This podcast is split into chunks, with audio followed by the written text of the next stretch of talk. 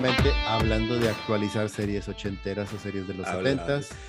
Porque somos chavos rucos y aquí estamos, pero festejando y bueno, va a ser una, una, discusión bien interesante porque el Internet está dividido y, pare, y todo parece indicar que la República acá, los representantes que están viendo en pantalla. El Internet, el internet dividido, el Internet discutiendo por algo. Oh, me sorprende.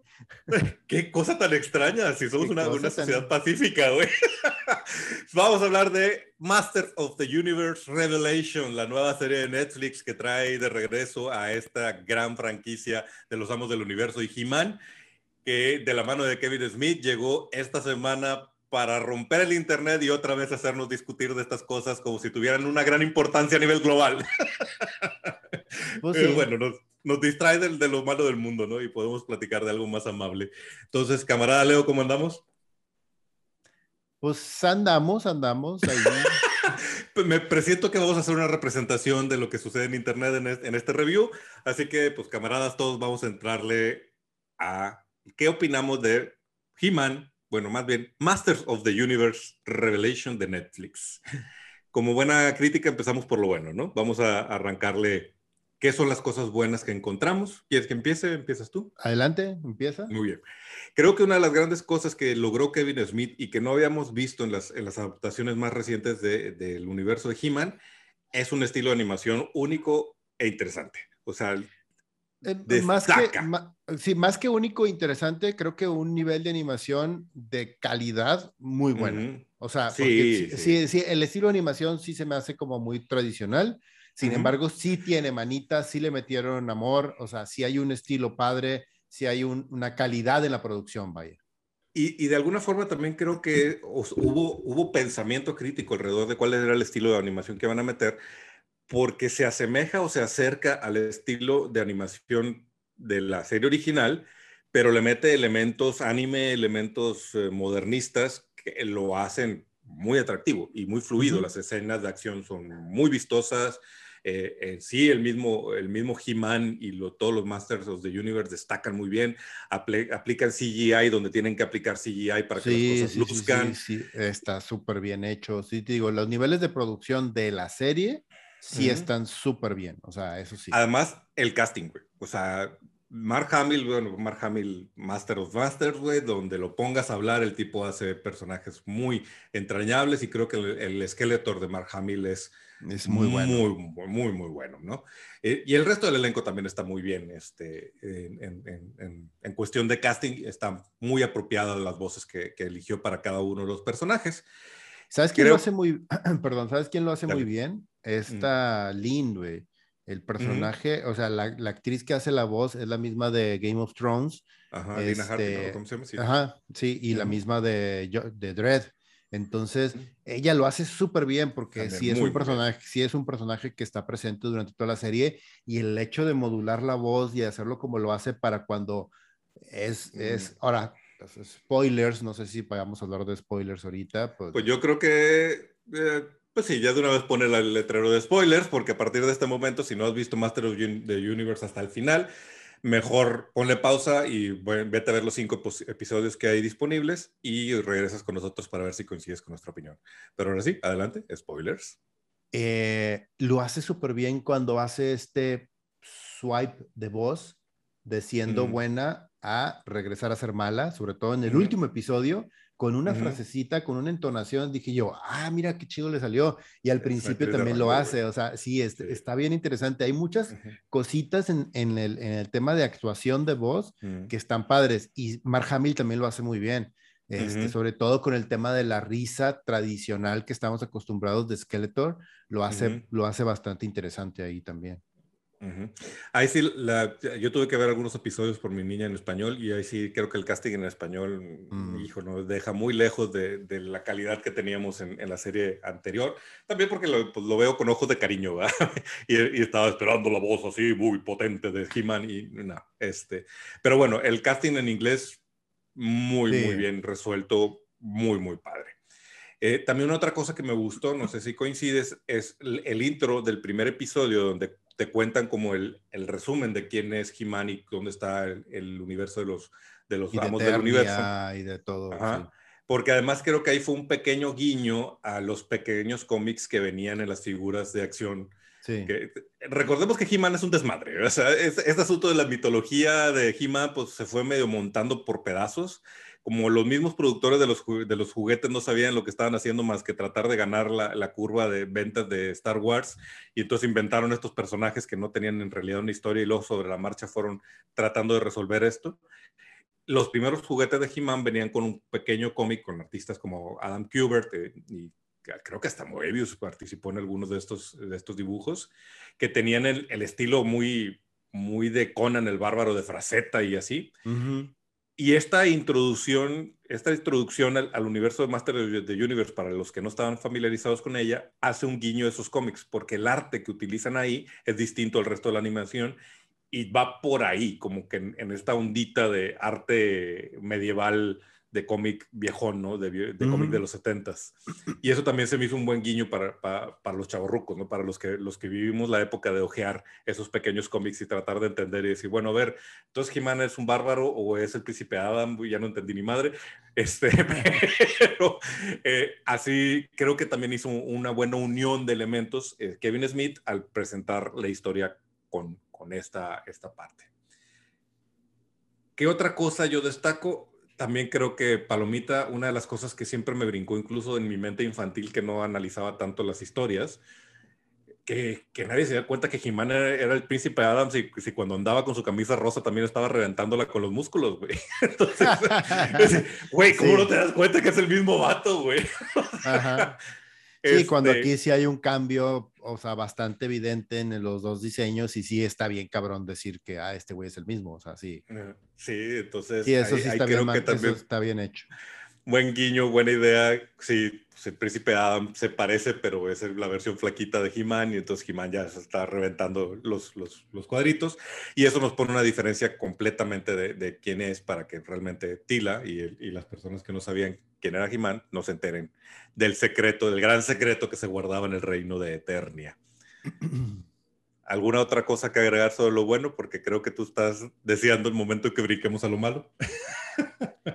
Eh, una de las cosas que se me hace, que se me hizo divertido y a mí como, como, como persona que vio la caricatura de niño y que estoy casi seguro de que si regreso a las caricaturas originales en este momento voy a decir, ah, su madre, ¿qué es esto? O sea, así de que sí, porque... Claro, güey. Este, es que, o sea, se toma el tiempo, aunque sea como parte de una broma o mete en las historias detalles de los arcos históricos de un friego de personajes, de muchísimos personajes, y les da como su posición especial, o sea, pasando por este personaje, el, el tema de los ojos, de que te acuerdas que se podían girar y todo. los, juguetes de He-Man tenían una particularidad que ningún juguete tenía en ese momento, que era que traían como que piezas mecánicas que hacían funcionar cosas raras dentro del monito. A mí yo me acuerdo todavía mucho del pecho de He-Man que le picabas y se movía y el logotipo, el escudo estaba dañado y se movía y estaba limpio y así, o sea. Que para los camaradas que están diciendo, oye, ¿y por qué cambió el traje de He-Man? Pues más bien hizo una combinación entre el traje original de He-Man y este traje que están mencionando, que también fue unos juguetes muy populares porque, pues sí, yo, yo, también tenía los dos y era así, ¡Oh! le pegas y sale el, el, el espadazo, wow. Sí, exacto. Entonces, por eso está tan raro muchos personajes como este güey que tiene esta religión este, tecnológica dentro de la historia, que se me hizo bien jurado que la aplicaran mm, eso tema de la religión. Este, porque los, los fabricantes de juguetes lo que hacían literal es, bueno, ¿qué, ¿qué, puede ser cool para los niños ahorita? Ah, un monito en donde tenga diferentes ojos. Ah, pues hácelos. Y luego, ah, un lagarto que, este, con un mazo ah, un hombre bestia, ah, un... y los hacían... Un robot. un robot, o sea, y los hacían y no pensaban en nada. Y en la caricatura, o sea, literal a los escritores llegaban y les decían, y a los animadores, dicen, ah, pues esta semana salieron estos tres monitos nuevos en el mundo de He-Man. Y los güeyes de que, ay, güey, ¿cómo lo meto en la historia, güey? exacto. Entonces, como que hacen ciertos guiños a eso y hacen ciertas cosas. Es más, hasta al mismo hecho de eh, los finales estos que son irrisoriamente tontos y, y que siempre terminaba todo con una bromita y con un chiste y todos ja, ja, ja, ja, ja, ja, riéndose. Este, hacen esos guiños, o sea, como por ejemplo en esta escena, eh, como en el episodio 4, creo, cuando van a entrar a Subternia, ese tema de los nombres a mí nunca me gustó, pero bueno, cuando entran, van a entrar a Subternia, que, que se encuentran con estos, con los personajes estos de abajo del mar. Eh, ah, que otra cosa a mí me llamaba mucho la atención del, del He-Man original, que decía yo, ¿estos vatos qué son o cómo le hacen? Porque nomás hay uno de cada uno. Hay un chingo de humanos, pero nomás hay un bestia man. Nomás hay un robot de esto. Nomás hay un, un hombre del mar. Nomás hay un, o sea, no, no. Mm. ¿Hijo de quién es otra vez? ¿Hijo de quién es o cómo? ¿Por qué? Sí, pero bueno. Este, cuando llega y que, y que lo tiran a este al, al agua y que la chavita es el personaje nuevo de la chavita afroamericana que dice, este, is something fishy about this guy. Y todos así voltean como que, no mames, güey, con tu pinche broma de caricatura de los ochentas. Sí, literalmente, exacto. exacto. Entonces, eso, por ejemplo, me dio risa porque era precisamente una broma haciendo referencia a esas bromas. Eran bromas a esa inocencia a esa inocencia, exactamente. Sí, sí, sí. Y de hecho, en general, todo el arco y toda la construcción de cómo fue metiendo las naves y, los personajes, de repente tuve la sensación de ser yo creando la historia de niño, güey, de, donde tenías un montón de cosas y bueno, entonces ahora este es el malo y aquí llega y luego también Darth Vader viene subido en esta nave. Entonces, es, eso me gustó porque una de las cosas interesantes que tiene He-Man o los, más bien los amos del universo como, como franquicia, es que hay un montón de personajes, un montón de naves, un montón de cosas que parecieran no tener sentido porque estaban hechas para vender. Y aquí Kevin Smith como que reconoce eso y avienta todo de una forma. Y eh, mi esposa se reía de mí porque gran parte del tiempo que estuvimos viendo la serie dije, yo tenía ese caballo, yo tenía ese dinosaurio, yo tenía esa nave, yo tenía a Fisto, güey. Entonces, Sí, hay, hay, una, hay una situación como de nostalgia de estar reconociendo tus propios juguetes en acción. Claro, y ese es el tema también, o sea, y el propio Kevin Smith lo sabe. O sea, esto no se trata de contar una historia, que aquí es donde podemos entrar ya al tema más serio. O sea, dice, los personajes son ridículos, los personajes son irrisorios, los personajes son caricaturas literales, porque así eran los ochentas. O sea, los personajes eran literal caricaturas en donde no había ningún sentido realmente de historia, no había continuidad, no había absolutamente nada. Era de, mm. simplemente aparecía el caballo mecánico un día porque, porque esa semana salió a la venta en los juguetes y no era de que no había un arco histórico, no había una presentación de personaje, no había nada. Era de que de repente He-Man nomás andaba en el caballo porque sí ¿Y qué pasó con, el, con su amigo, con Cringer? ¿Y qué pasó con...? Nadie preguntaba nada. Es, ah, ahora tiene un caballo mecánico y vas a, la, vas a Walmart, vas a Walmart, lo ves y lo quieres comprar. Y ya, that's it. Y con todos los personajes así era igual de que, ah, ahora mi nuevo achichincle, manos de sierra, atácalo. Y tú, pues ahí va el manos de sierra a atacarlo. Y tú, sí, exacto, y ya, se acabó. Entonces, y por el contrario, los personajes que estaban puestos como de historia, de repente no tenían la gran representación, como Orco, que, que, la gran mayoría de nosotros odiábamos a Orco en, en, la, en, la, caricatura original, pero no había un Orco que se viera como el de la caricatura. De hecho, el Orco era una cosa espantosa, rara, güey, que no querías, güey. Igual Tila, que ahorita vamos a hablar de Tila, pero Tila era un personaje súper importante en la caricatura y en, y en la representación del juguete era una cosa muy extraña, bizarra, porque también estamos hablando de una época en donde si yo le decía a mi papá que quería una muñeca tila, güey, me daba una cachetada porque es que te pasa, eres niño, güey, tú juegas con He-Man. Es un vato en calzones y sin camisa, pero no importa, tú juegas con He-Man, güey. Cuando lo mejor, lo sanamente o lo bien visto debió haber sido que yo quisiera jugar con Tila. Pero bueno, ese es el punto. ¿Sano para quién, güey? Esa es una gran pregunta. El, el, el, punto es que teníamos personajes que estaban ahí para generar historia que no tenían sentido en los juguetes porque los juguetes estaban hechos con una, con una óptica y la historia estaba hecha con otra óptica. Y siempre estuvieron como, como chocando ahí, ¿no? Como peleando de alguna forma. Sí, o sea, y ese es el tema, o sea, digo, en el caso de la caricatura, y creo que aquí es donde ya entro yo con, con temas que a mí me, me brincaron mucho, es el salto es demasiado grande con respecto a los personajes y a la historia, yo en el primer episodio me gustó el tema de, que vamos a hacer la historia seria, vamos a evolucionar los personajes, el hecho de que Tila sea ahora el, la woman at arms del reino, se me hizo chido, se me hizo padre. Y cuando en un principio, y luego digo, y al, y al final del primer episodio, de repente, madres, se muere He-Man y se muere Skeletor, yo al principio dije, mm, interesante, vamos a ver a dónde lleva esto. Empieza el segundo episodio y ahí es donde empieza el declive, y ahí te va por qué.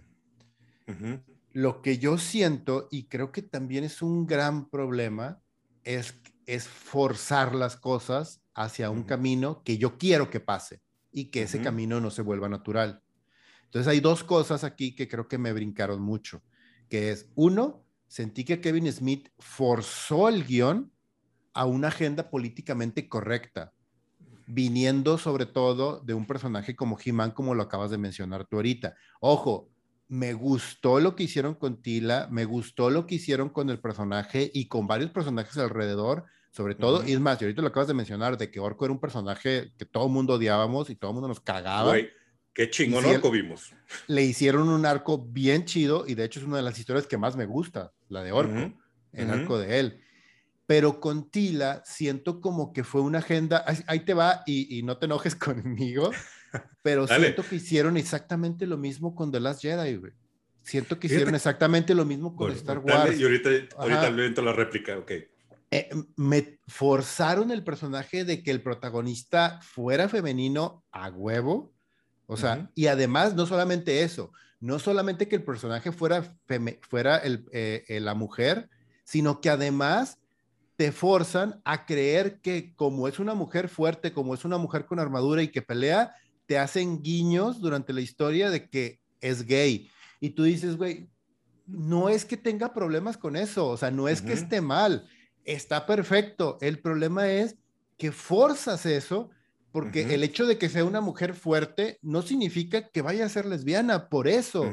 y eso es lo que se me hace forzado, ofensivo y que no, es, es demasiado llevarla por esta agenda de que nadie se va a poder enojar con esto porque estoy hablando y cuestionando cosas de empoderar a la mujer, estoy hablando de eh, multirracial, estoy hablando de cuestiones de, de ¿cómo se llama? Gays, esto es, a, ver, quéjate de eso con, esta, con esta agenda así y te digo, se me hace interesante la idea, se me hace bien bajada muchas cosas, pero el meter esa agenda políticamente correcta a fuerzas, por el contexto de la historia, en donde un chavito flaquito se convierte en este hombre masculino de, oh, sí, peleo, ah, ah, ah", trabaja en eso. Mejor transforma ese personaje y llévalo por otro path, por otra historia, en lugar de forzar, forzarla como se sintió y desde el día uno nosotros lo platicamos en, en, ¿cómo se llama? Eh, en Star Wars. Es lo mismo que hicieron con Rey.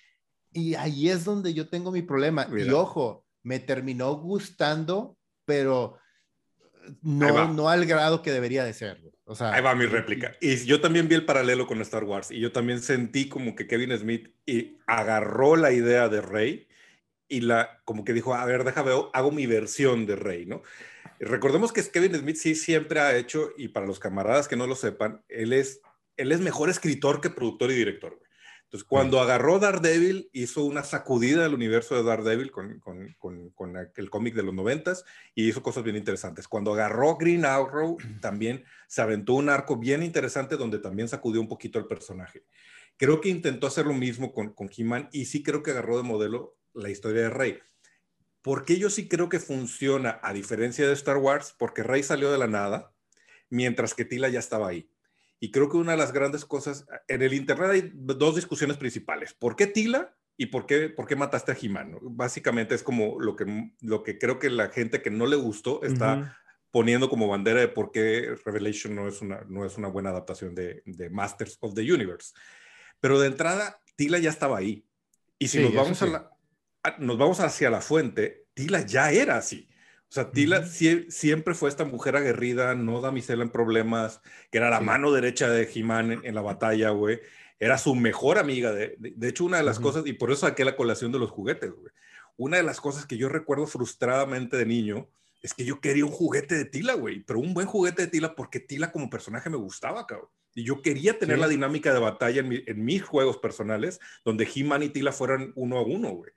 Claro. Y el juguete que me daban no se parecía a Tila, entonces no me gustaba y preferí no comprarlo y luego sacaron las cosas estas raras que eran del universo de Shira, que eran prácticamente Barbies con armas, güey. Entonces ahí sí no era para uno. Exacto, sí, sí, sí. Y creo que lo, que lo que Kevin Smith vio ahí es, Tila ya era ese personaje que los fans del, de Master of the Universe amaban, güey. Entonces vamos a darle su lugar su verdadero lugar como, como la segunda heroína de Hernia, porque Mana Tarms era, era la mente detrás, no era, no era el, la persona, o sea, sí era este guerrero poderoso, pero era más bien el táctico, ¿no? El que, el que decía, vamos a hacer estas cosas, ¿no? Toda la bola de personajes, Fisto, este, Ram y todos los demás que andaban por ahí, eran soporte para He-Man y aparecían solo cuando había una situación específica donde He-Man tenía que pedir la ayuda de alguien que viviera en el agua, alguien que supiera del bosque, alguien que no sé qué. La única que estaba ahí en todas las batallas era Tila. Y esto también la, la convierte en, en, el arco en la mejor amiga de Jimán y en la mejor amiga del príncipe, del príncipe Adam. Sí. Que también siento que ahí sí, sí, si voy a hablar de un, de un detalle que no terminó de gustarme, que sentí un poquito mal pulido, aunque entiendo por qué lo agarró, es la lógica de, haber todos a mi alrededor sabían que el príncipe de Adam era He-Man, güey, y yo, que soy su mejor amiga, no sabía, güey, chingas a tu madre. o sea, creo que sí, sí se entiende la frustración y el coraje de Tila. Creo que lo exageró, lo forzó un poquito. Sí, o sea, sí, sí, sí está súper, súper exagerado, la verdad. Sí, sí, llego, llega un momento en que, güey, ya bájale, ¿no? O sea, bájale de hormonas, mm. güey, ya, o sea, ya déjalo pasar, este, X, ¿no? No pasa nada con que no sepas. Pero sí siento que, el convertir a Tila en el héroe y en, el ojo de esta historia, que tiene que ver con el redescubrir la magia de Eternia, que tiene que ver con redescubrir a He-Man como héroe, con redefinir el futuro de, de Eternia, me parece una decisión este, a nivel historia apropiada. O sea, no habría nadie, o sea, bajo esta historia de He-Man está perdido y la espada se perdió y la magia se perdió y, y Eternia se está muriendo y hay que recuperarlo, no había un solo personaje que pudiera tomar el rol que tomó Tila. O sea, Mana Tarms hubiera sido raro, creo yo. Sí, sí, por el tipo de protagonismo que manejaba, sí, dentro de las historias y lo que representa Mana Tarms también, creo que sí hubiera sido raro. Y por eso yo no siento que sea una agenda forzada. O sea, sí veo que mucha gente dice, no, es que el poder femenino, huevo, no, o sea, ese poder femenino ya existía ahí. Los guiños, eh, así eso no es lesbiana, te lo compro, pero en sí, Tila ya era la mujer guerrera poderosa que nunca había tenido el foco, que es distinto, que, que Kevin le dio en la, historia. ¿no? Ahora sí, perdón. Sí, pero el tema es también como que, como dices tú, y ahí es donde, donde yo también no estoy tan de acuerdo con la historia, esa, creo que hay demasiadas capas en las cuales tú puedes decir por qué por qué le mintió, por qué ella no sabía, si todos los demás sabían, de los dos lados, o sea, tanto de que, güey, Adam, no mames, tu mamá sabía y no sabía tu mejor amiga o la persona que estaba a tu lado. O tu papá. O tu papá, o sea, dices tú, no mames, o sea, sí está muy pendejo eso, pero el tema de, de ella enojándose por eso y llevándolo a ese grado de aventar todo y salirse y todo el rollo. Sí, está forzado. Está súper forzado porque además no tiene sentido su regreso solamente por el sentido de, eh, de ser leal o de ser este, o de tratar de regresar o hacer las cosas correctas, porque entonces no te hubieras sido, no te hubieras ido al principio y te hubieras quedado a ayudar, güey, acababa de morirse el hijo, eh, tu mejor amigo, el hijo de una persona que es tu reina, tu rey, o sea, estás bajo ese manto, estás protegido, es como, güey, nomás porque se enoja un güey. Es que imagínate, es como si un capitán dentro del ejército le dijera, mi general no me contó todo lo que tenía que hacer, ah, pues voy a renunciar y se va, y se va del ejército. Güey, no, no mames, o sea, está muy pendejo. Honestamente está muy pendejo eso. Sí, y, de hecho, creo que la tenía ahí. O sea, creo que el que realmente se justifica de los niveles de historia que se enfureciera y que, que destrozara todo lo que había era el papá. O sea, ahí sí o sea, a ver, ¿cómo que nadie me dijo que este güey era mi hijo, güey? Y ahora que lo perdí, ni siquiera me di cuenta. Entonces me enojo con mi esposa, me enojo con mi mano derecha, que es Manatán, me enojo, me enojo con el reino, cabrón. Y todos a la fregada y lárguense de mi castillo, ¿no? sí, sí pudo haber sido la base, y ahí sí tú pudo haber sido una tila resentida, más que enojada con el príncipe Adam y con el mundo, güey. Una tila resentida por lo que le hicieron a su familia, güey. O sea, el hecho de haber desterrado a su papá era en una razón suficiente para darle la espalda a, a Eternia, ¿no?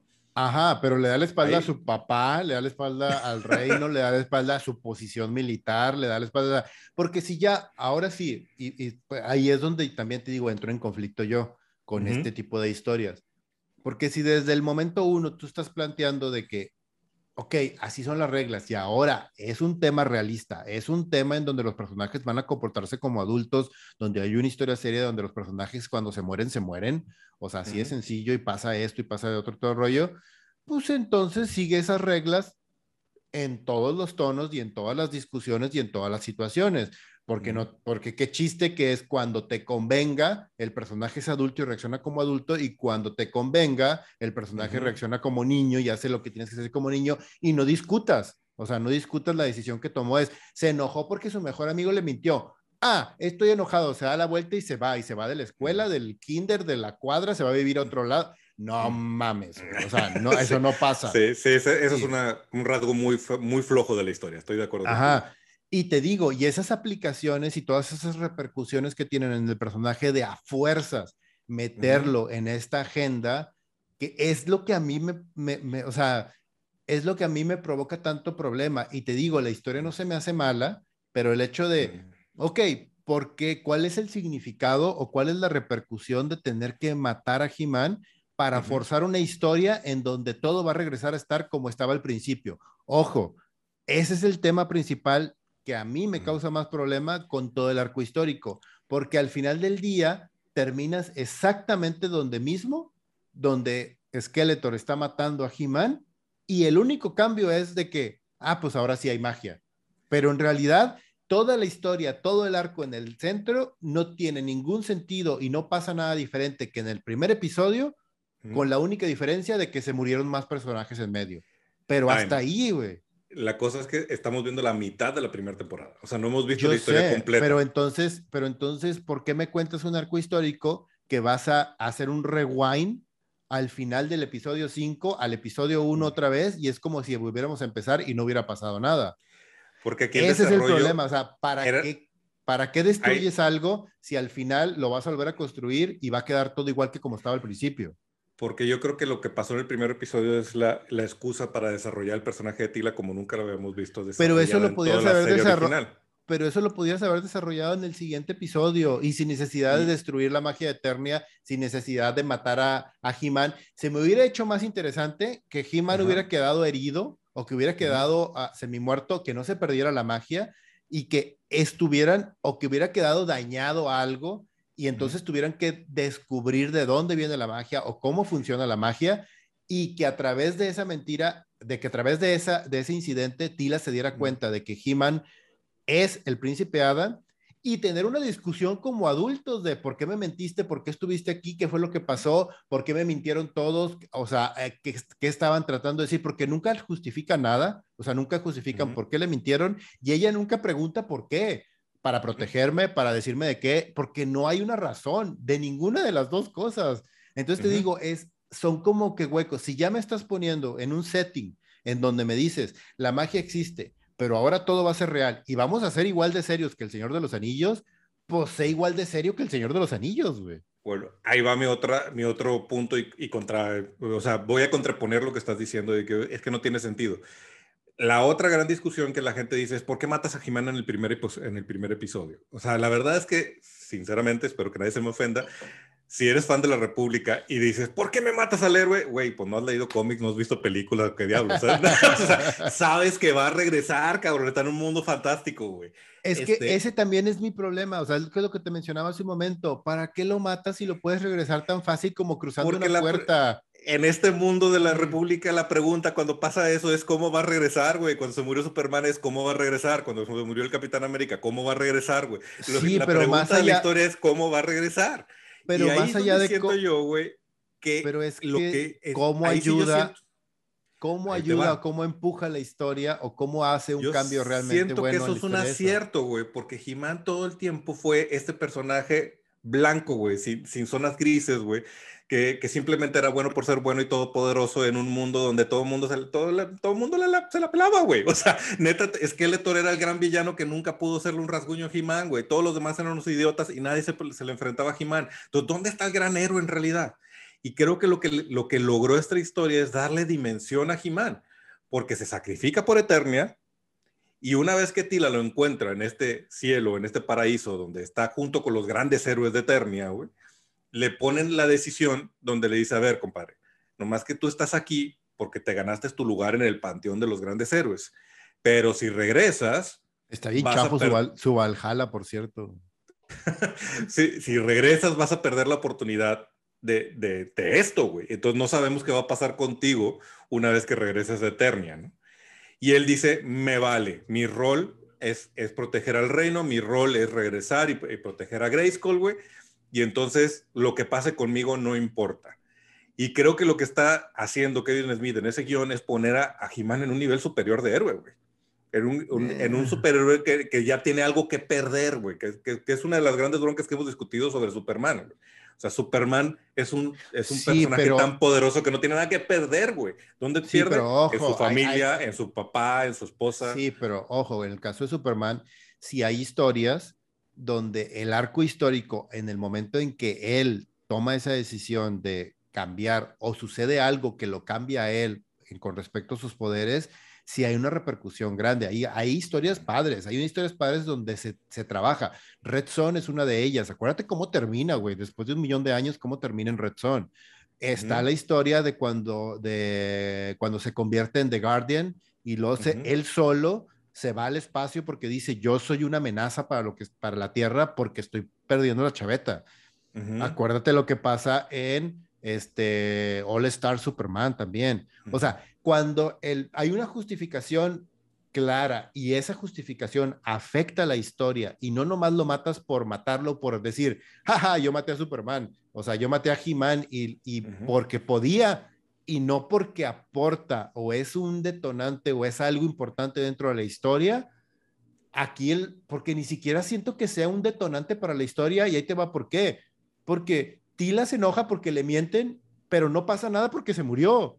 O sea, está enojada y se va del reino porque se entera que le miente, no porque el reino se acabó o la magia se fue o porque He-Man se murió. Entonces, bueno, no, porque eh, justo la discusión que, que tiene con el He-Man malo, que está como en el lado oscuro de la fuerza, güey, es precisamente eso, que, o sea, le dolió no poderse despedir de su amigo al no entender que el príncipe Adam era, era He-Man. Y eso, eso me pareció una, dentro de, de la situación forzada de Tila, me pareció un buen punto. Pero no justifica todo el arco histórico de que me retiro y me voy y me, o sea, no.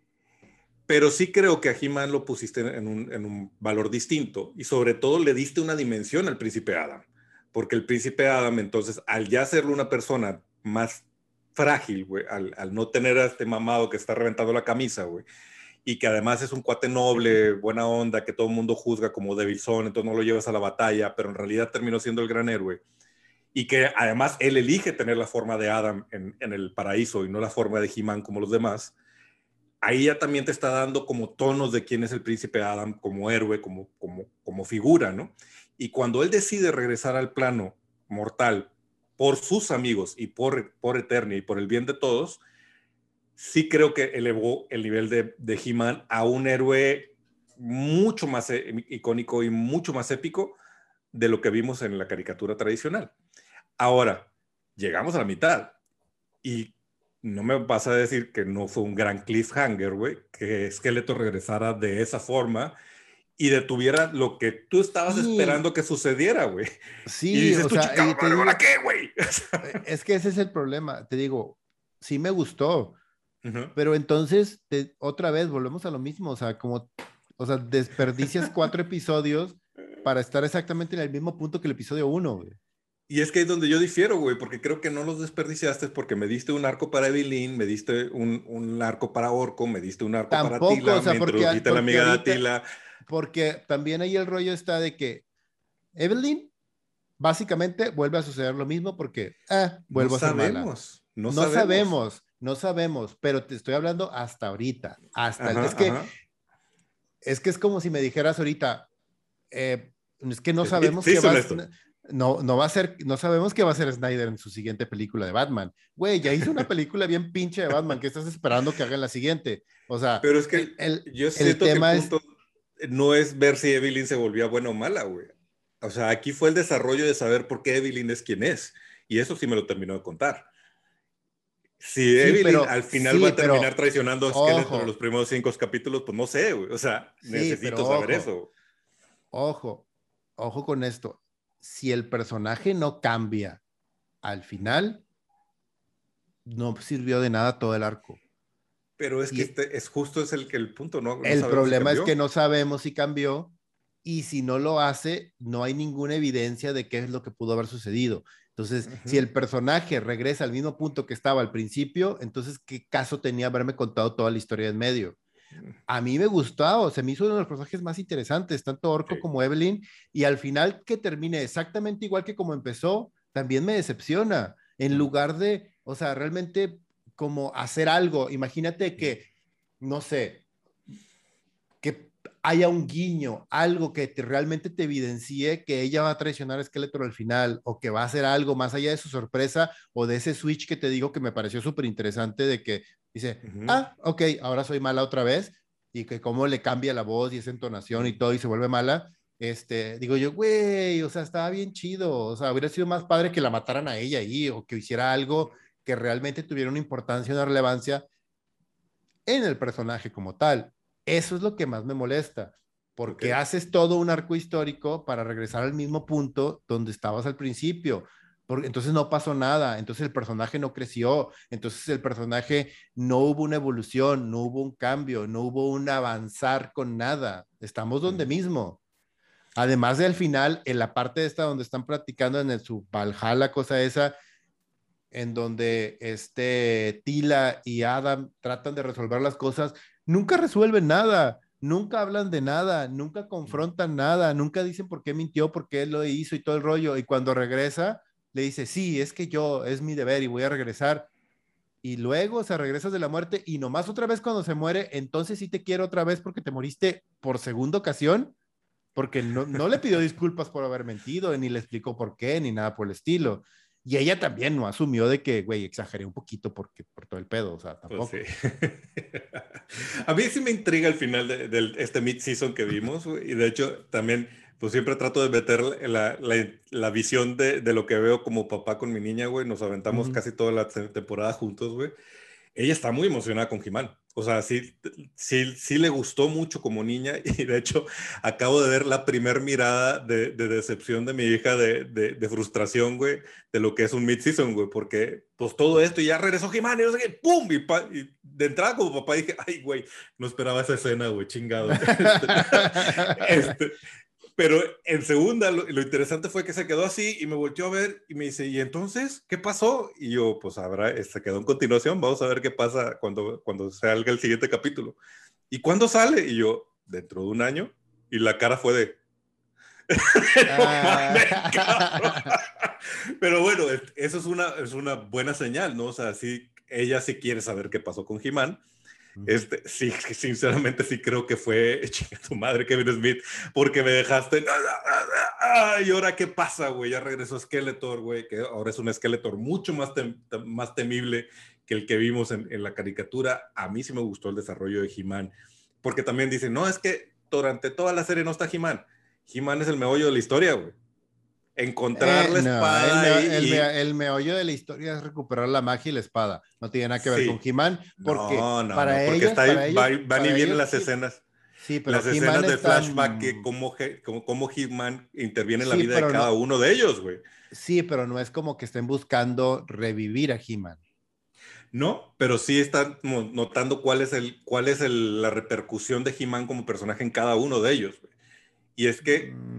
Y mi gran argumento, güey, y pues Kevin Smith lo hizo con colmillo, esto no es He-Man y los amos del universo. Esto es Master of the Universe Revelation, güey. Y creo que también es un, algo de aplaudirse que, güey, tienes un enorme universo, que el centro es He-Man, pero la historia sobre los, los amos del universo, güey. Y quiero ver mm. un poquito de Tila, un poquito de Man quiero ver más sobre Roboto, que también me gustó el desarrollo de Roboto, güey. Quiero ver sobre los villanos, quiero ver qué pasó con Bisman, quiero saber qué pasó con Merman, güey. porque todo ese universo está enorme como para sentarme en He-Man tirando madrazos, güey. Es, Que es justo lo que vimos con Star Wars y que, que, que, que, Filioni y Favreau lograron quitar esa, ese maldito tapón de, a ver, no todo tiene que ser alrededor de la familia Skywalker, güey, es todo un universo, güey. Entonces aquí no todo puede ser alrededor de He-Man, güey, hay todo un planeta, güey, y hay un montón de personajes que quiero saber más sobre ellos. Yo creo que ese es el paso que dio Kevin Smith en este guion, y en ese sentido me gustó. He escuchado mucho el argumento de, es que si eres fan de, de He-Man y de los amos del universo, esto te va a enfurecer. No. Yo lo aplaudí, a mí me encantó, güey, porque por no, primera no, ahí, vez luz al resto de los personajes, güey. Sí, no, ahí no estoy tan de acuerdo porque, ojo, He-Man y The Masters of the Universe era malo, malo, lo que sigue de malo, güey. Era, era un producto de su época, güey. O sea, este, y además. No, pero era súper plain, era súper, o sea, gris, todo, eran historias, todo el tiempo era la misma historia, lo único que cambiaba era el personaje, siempre pasaba lo mismo, siempre, o sea, eran historias repetitivas una y otra vez, pasa lo mismo. sí, sí, sí, sí, sí. Y tiene que ver con lo que platicamos al principio, y a los que no han visto los documentales, ahí está en Netflix de, Toys That Made Us, donde hablan específicamente cómo nació la línea de juguetes de, de Master of the Universe.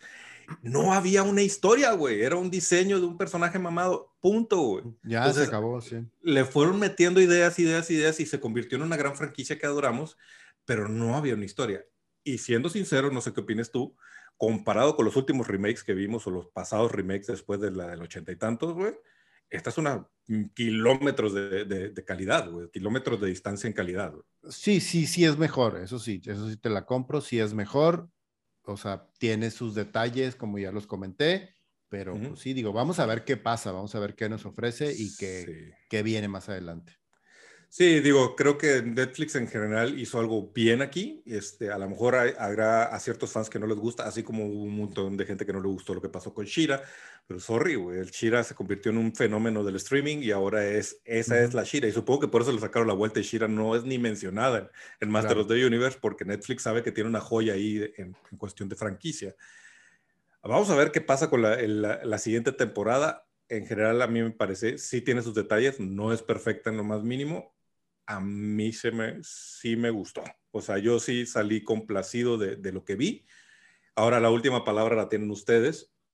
Y aunque hemos discutido varias veces sobre no, no fiarte o no basarte en los reviews en Internet, una cosa interesante observar, y esto nos recuerda que tú y yo tenemos que hacer ese capítulo acerca de, de cómo leer los reviews en Internet y cómo sí. qué pensarse es muy interesante que si te vas a Rotten Tomatoes, a, a Internet Movie Database, a todos estos, estos portales que conjuntan reviews de críticos profesionales y de audiencias, la crítica profesional la está poniendo altísima y la crítica de reviews de, de fans está baja, muy baja. Sí. Entonces, ahí hay una, una división bien interesante. O sea, lo que la crítica normalmente ve tiene que ver con la, la estructura, guion, muchas cosas que tienen que ver con una observación del proyecto en general y ellos la están poniendo alta. Los que se están sintiendo defraudados y lo han, han sido muy vocales en internet es la gente que dice, oye, ¿por qué matas a He-Man? He-Man es el centro de este universo y ahora resulta que estila. Aquí parece que hay una agenda de inclusión y, de gear power. Este, este, este no es el He-Man de mi época, etcétera, ¿no? Vamos a ver qué pasa con la segunda temporada y lo que sí es que como, como república seamos más tranquilos en nuestra forma de expresar el odio, porque podríamos provocar que Netflix termine por cancelar una serie que tenía potencial. Pues sí, vamos a ver qué sucede. Vamos a, vamos a ver qué sucede. Pues bueno, ¿algún comentario más acerca de He-Man? ¿Tú o tu calificación general? No, ahorita yo le doy como un 6.57. Tan bajo, órale. Sí, yo, sí, yo decía por el 7.58. O sea, sí, sí siento que es está en una buena calidad, buena animación, historia entretenida. Vamos a ver cómo resuelve eh, Kevin Smith, sobre todo ahora que ya vio el, el, backlash de la gente, a ver qué cambios hacen los guiones o, qué, o cómo se adapta a esta situación. Pues bueno, con esto terminamos nuestro review de He-Man, más bien de Master of the Universe Revelations. Este, nos vemos en el próximo episodio. Camaradas, gracias por estar hasta el final. Recuerden que nos pueden seguir en Facebook, en Instagram. También, si nos estás viendo en YouTube, suscríbete a este canal, prende la campanita para que no te pierdas ningún episodio. Si nos estás escuchando en un podcast, suscríbete también en esta lista para que estés al pendiente de todos los episodios de República Geek. Camarada Leo. Camarada Richo. No te enojes, güey. Eso fue una discusión. una discusión sana, güey. Hasta el próximo episodio de República Geek.